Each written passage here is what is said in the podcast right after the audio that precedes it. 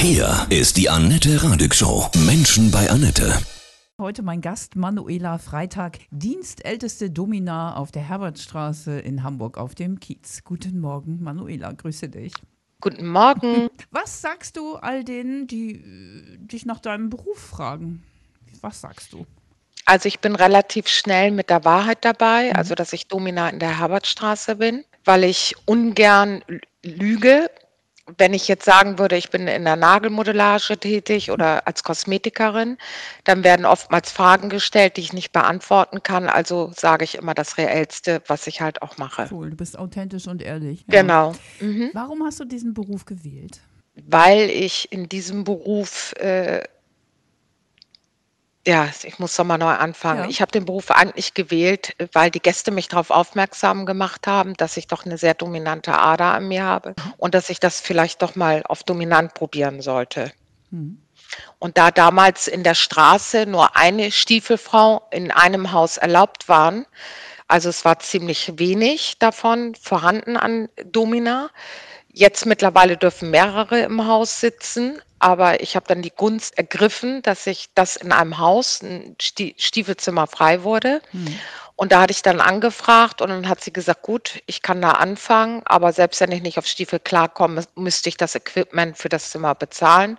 Aber es hat, war gleich von Erfolg gekrönt. Also ich bin gut klargekommen und dann bin ich dabei geblieben. Also du warst aber vorher, wenn ich das so sagen darf, normale Sexarbeiterin quasi. Ja, Mhm, okay. genau. Ich war normale Sexarbeiterin. Klär uns doch mal auf. Viele fragen sich das, wissen das nicht. Warum gehen Männer zu einer Domina? Ich glaube, dass es gewisse Fantasien in denen gibt. Also beziehungsweise in jedem Mann gibt es Fantasien, genauso wie in jeder Frau. Ähm, die Männer kommen halt aus dem Grunde zu mir, weil sie bei mir die Fantasie ausleben können und können auch eine Menge mehr erleben. Sie können ihr Horizontales in der Dominanz erweitern, weil durch mein Zimmer regt es nochmal die Fantasie stärker an. Und das ist eigentlich so, wie ich das sehe, Hm. Also dass sie zu mir kommen, viele ja. sagen ja, das ist ja nicht normal, das ist krank, zu einer Domina zu gehen. Das sagst du nicht. Auf keinen Fall. Mhm. Das ist ja nicht was Krankes. Also ich meine, das ist halt nur ein Fetisch. Also oder kann sowas zu Hause nicht machen. Und wenn er sowas gerne mal ausleben möchte, dann bleibt ihm ja nichts anderes übrig, als zu mir zu kommen. Genau, apropos zu Hause. Viele denken ja, das ist ja Betrug an der Ehefrau. Siehst du das auch so? Eigentlich sehe ich das nicht so, weil es ist eine bezahlte Sache. Ähm, er kommt und geht. Ich weiß nicht den richtigen Namen. Ich weiß nicht, wo er wohnt. Äh, Wir gehen nicht privat essen. Wir haben auch keine schönen Erlebnisse, dass wir zusammen lachen. Also uns, wir haben nichts Gemeinsames. Es ist eine Tätigkeit, die ich ausführe in dem Moment, die er fordert für sein Geld und damit war es das auch. Hat sich schon mal ein Gast in dich verliebt? So richtig so mit, mit Ach, Herzschmerz? das kann ich mit Bestimmtheit nicht sagen. Nein, Mhm. Das kann ich nicht sagen. Es gibt jemanden, der begleitet mich schon seit Jahren, seit über 20 Jahren. Paul heißt er, der ist auch im Buch erwähnt. Ähm, Den mag ich sehr gern, weil er auch meinen Sohn großwachsen sehen hat. Äh, Er hat viel für mich getan. Er tut heute noch viel für mich. Also das hat aber mit Liebe nichts in dem Sinne zu tun. Aber ich mag ihn sehr gern. Er ist so ein Vaterersatz für mich. Genau, du hast dieses Buch geschrieben, ist heute auf dem Markt, ja. Herbertstraße. Kein Roman, Ja. kein Roman. Bekenntnisse Ja. einer Domina. Was ist denn, wenn du zum Beispiel einen Gast mal im Alltag triffst, beim Einkaufen oder so? Dann würde ich auf Nichterkennung machen. Ne? Mhm. Ich glaube, einmal ist mir das passiert, dass ich das Gefühl hatte, den kenne ich. Mhm. Aber äh, ich weiß gar nicht, ob ich ihn als Gast hatte. Und ich gucke auch den Gästen, die ans Fenster kommen, da speichert sich nichts bei mir im Kopf ab, so dass ich gar nicht in den Genuss komme oder in die quälende Peinlichkeit, die in der Öffentlichkeit wiederzusehen. Also das möchte ich auch nicht. Und ähm, die Gäste mögen das ja auch nicht. Man kann ja nicht sagen, ach Alfred, du bist das ja, der gestern bei mir war oder letzte Woche. Man macht das einfach nicht. Ja. Es soll anonym sein und es ist auch anonym. Du baust dir auch so einen Schutz auf, quasi, ne? Für den Gast auch, ja. Für mich und für den Gast, ja. Du musst uns mal bitte schildern, ich finde das ganz spannend, was ist das für ein Gefühl, in so einem Schaufenster zu stehen, sich anzubieten? Also es ist, also das Gefühl kann ich dir ja mal so beschreiben, wenn die Straße proppenvoll ist und die drängeln sich alle durch und du sitzt im Fenster und hast diese große Freiheit. Du kannst deine Arme ausstrecken, kannst die hoch halten, runterhalten, breit halten, egal wie, es würde nie einer dir entgegenkommen oder hinter dir stehen. Und das ist eben äh, ein Unterschied zu denen, die auf der Straße rumlaufen. Die müssen sich dann durchdrängeln und äh, irgendwie ist es denen unangenehm, ans Fenster zu kommen. Also man merkt das schon, ne? Mhm. Also du bist die Also Königin in deinem Palast. Genau, sozusagen. in dem Moment. Jede Frau irgendwie bei uns. Also Ja. jede Frau, die am Fenster sitzt, hat ihr, ihren Bereich und man fühlt sich da halt nicht bedrängt. Und ich kann entscheiden, mit wem ich rede und mit wem ich nicht reden möchte. Über 30 Jahre machst du das schon? Was bedeutet für dich die Herbertstraße? Kannst du mal so die, ja, so ein bisschen uns von der Atmosphäre erzählen? Die Atmosphäre ist für mich wie ein zweites Zuhause, weil die Kolleginnen, die da sind, sind ja auch irgendwie schon über Jahre da. Man kennt sich, man erzählt auch viel und man erzählt auch viel vom Privatleben. Man lacht zusammen, man weint zusammen in Anführungsstrichen. Es gibt traurige Erlebnisse, die eine Kollegin vielleicht erzählt. Man redet über Gott und die Welt. Also es ist schon sehr intim, sehr intim ist es. Und ich glaube, dass das einen auch nach Hause begleitet, die Kollegin. Oder man telefoniert mal mit Kolleginnen, das passiert auch. Ich habe eine Kollegin, Maria heißt sie, die mag ich sehr, sehr gern. Dann lachen wir viel miteinander. Wenn sie mal zwei, drei Tage nicht da ist, dann rufe ich sie an, frage, was mit ihr los ist. Da macht man sich direkt Sorgen und das, deswegen sehe ich das als sehr familiär an. Kannst du uns generell nochmal sagen, wenn eine Ehefrau merkt oder rausbekommt, dass ihr Mann zu einer Domina geht oder eben zu einer Sexarbeiterin, was kannst du ihr mit auf den Weg geben? Worüber sollte sie nachdenken? Dass dann grundsätzlich was in der Beziehung nicht stimmt oder dass es eigentlich besser ist, dass ihr Gatte irgendwie zu euch geht, als sich mit einer anderen Frau zu vergnügen? Also es gibt äh, viele Facetten an Männer. Es gibt einmal die Männer, da weiß die Frau das, dass sie ab und zu mal irgendwo hingehen. Dann gibt es die Männer, da weiß die Ehefrau das absolut nicht. Und es gibt die Männer wieder, die haben lange, lange, lange keinen Sex gehabt, stehen auch auf diesen normalen Sex nicht mehr, mögen lieber ein bisschen SM-Spiele. Äh, solche Männer kommen halt zu mir. Also die, das ist sehr facettenreich. Ne? Du bist ja in deiner weiblichen Kraft. Ist das auch ein tolles Gefühl für dich, so deine extrem weibliche Kraft, Macht auch auszuspielen? Also für mich ist es in dem Sinne entspannt und bequem, dass ich auch wirklich nicht immer lachen muss. Also ich kann wirklich auch mal wirklich, ja, wie sagt man, nicht gut drauf sein und das merkt der Gast irgendwie gar nicht, weil er halt in seiner Welt eintaucht, ich ihn dominiere und dann bleibt ja meine Person an sich bleibt ja völlig weit hinten. Also ich mache ja Illusionen für den Gast. Also ich spiele ja mit ihm und, und das ist wie auf einer Bühne. Da gibt es dann kein Privatleben oder sonst irgendwas. Es gibt dann, wie gesagt, nur das Spiel und das, was er gerne mag. Was ich dann versuche, dann auch ein bisschen zu erweitern oder ihm Vorschläge zu machen, dass er ein bisschen länger bleibt oder er fragt selber, ob er lange, länger bleiben kann. Rollenspiele sind zum Beispiel auch sehr gefragt und äh, da soll ich dann irgendwas spielen, sagen wir mal die Schwester, die Mutter, die Tante, die Lehrerin. Das ist ganz unterschiedlich. Aber in dem Sinne, also dass sie ihr Herz ausschütten und dass du sie berätst, ja, das ist nicht so. Du bleibst immer in deiner Rolle.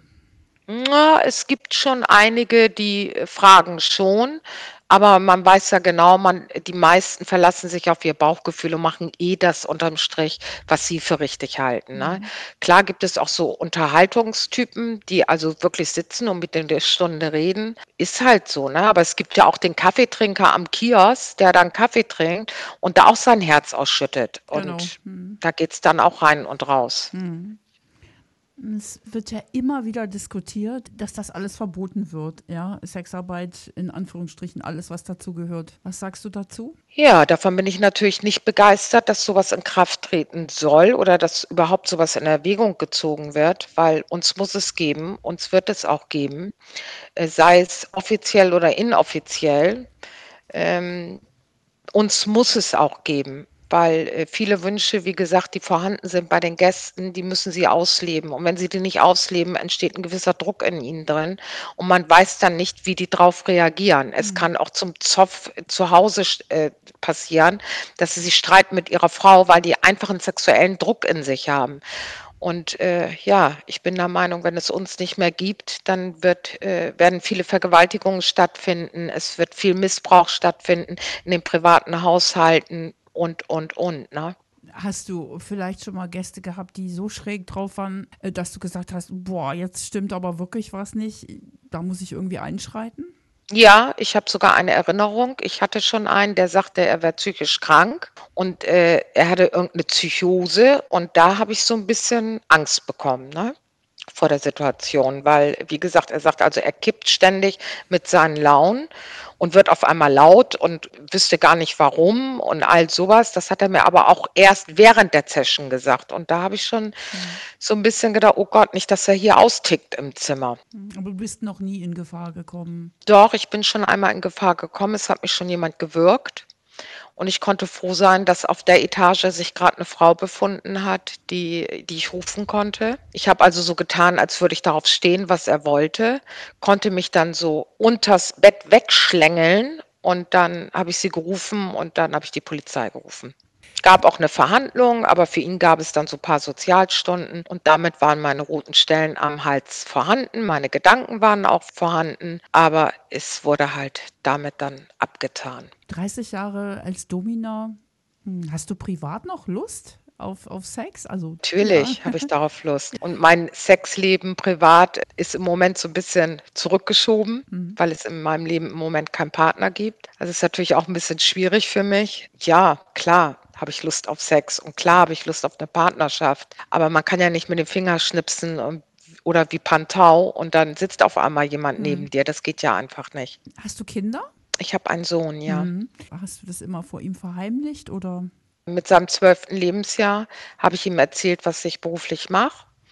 Mein Sohn war damit einverstanden und ja, ich habe ihm dann halt gesagt, also entweder mache ich das weiter oder ich höre damit auf, nur dann gibt es keine Urlaube mehr und dann gibt es auch nichts nebenbei, dass wir uns das einfach nicht leisten könnten. Und dann sagte er zu mir, na gut, Mama, solange wie du nicht küsst und sexuell was mit denen machst, wäre mhm. das okay. Und du hältst ihn da komplett raus, also du erzählst da nicht viel. Und, ähm, er möchte völlig anonym bleiben. Ja, das verstehe ich total. Warum hast du dieses Buch geschrieben? Also das ist wirklich, ich finde das toll, weil das ist, äh, das ist ja so offen also ich habe das Buch geschrieben aus dem Grunde, ich wollte das, ich wollte schon immer mal ein Buch schreiben. Die Gelegenheit hat sich noch nie ergeben, ja. weil meine Rechtschreibung von Arsch ist, geschweige denn alles andere, was mit Bildung zu tun hat, auch. Ich bin halt ein bisschen ungebildet. Finde ich nicht. Du bist Dafür kenne ich aber das Leben. Eine sehr also das weise, ist, glaube ich, erfahrene Frau, genau. Danke. Nee, Auf gewissen Gebieten vielleicht, okay, aber ich bin mag auch sehr belesene Menschen davon mhm. ab. Und das Buch habe ich halt geschrieben, um wirklich, es war eigentlich eine Traumverwirklichung. Dann hat sich die Situation ergeben und ich konnte es schreiben. Und jetzt ist das halt so, ja, es ist halt mein ganzes Leben oder beziehungsweise ein Stück von meinem Leben steht in dem Buch drin. Und das ist schon spannend zu lesen, was für Wege oder was für Umstände einen manchmal dazu führen, diesen Beruf auszuüben, wie man sich entwickelt, was einem in, in jungen Jahren alles passieren kann. Jeder hat ja irgendwo eine Lebensgeschichte, aber meine ist irgendwie so ganz wechselhaft irgendwie, hat viele Sprünge im Leben. Du bist auch im Kinderheim und bei Pflegeeltern aufgewachsen. Ne? Genau, ne? das bin ich. Ich wurde von Pflegeeltern weggeholt. Damals dachte ich halt, das sind meine Eltern.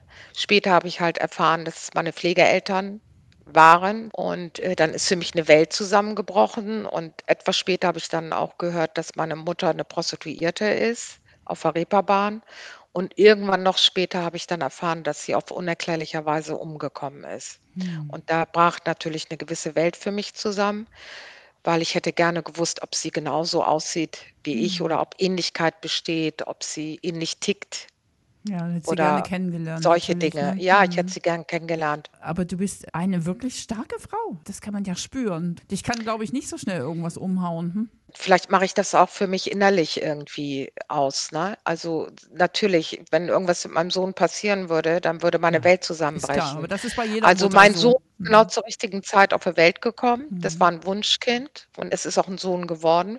Schön. Ich wusste gleich am ersten Tag, ich bekomme einen Junge. Woher ich das wusste, weiß ich auch nicht. Es ist ein Junge geworden und er erfüllt alle meine Wünsche und alles das, was ich mir gewünscht habe, wie mein Kind sein sollte, verwirklicht er. Ob bewusst oder unbewusst, er macht es. Wie wichtig ist so Selbstliebe, auch gerade in deinem Beruf? Ja, manchmal zweifle ich ein bisschen daran. Man kann sich selbst ja nur lieben, wenn man auch andere liebt. Und da ich leider nur im Moment meinen Sohn liebe von ganzem Herzen, äh, zweifle ich schon an mir. Das merke ich halt auch an der Partnerschaft, dass ich keine habe. Und dann frage ich mich schon manchmal, warum habe ich keinen Partner, der zu mir steht, der damit äh, umgehen kann, was Mhm. ich beruflich mache, der mich fängt, wenn ich traurig bin, der mich aufbaut, wenn es mir schlecht geht.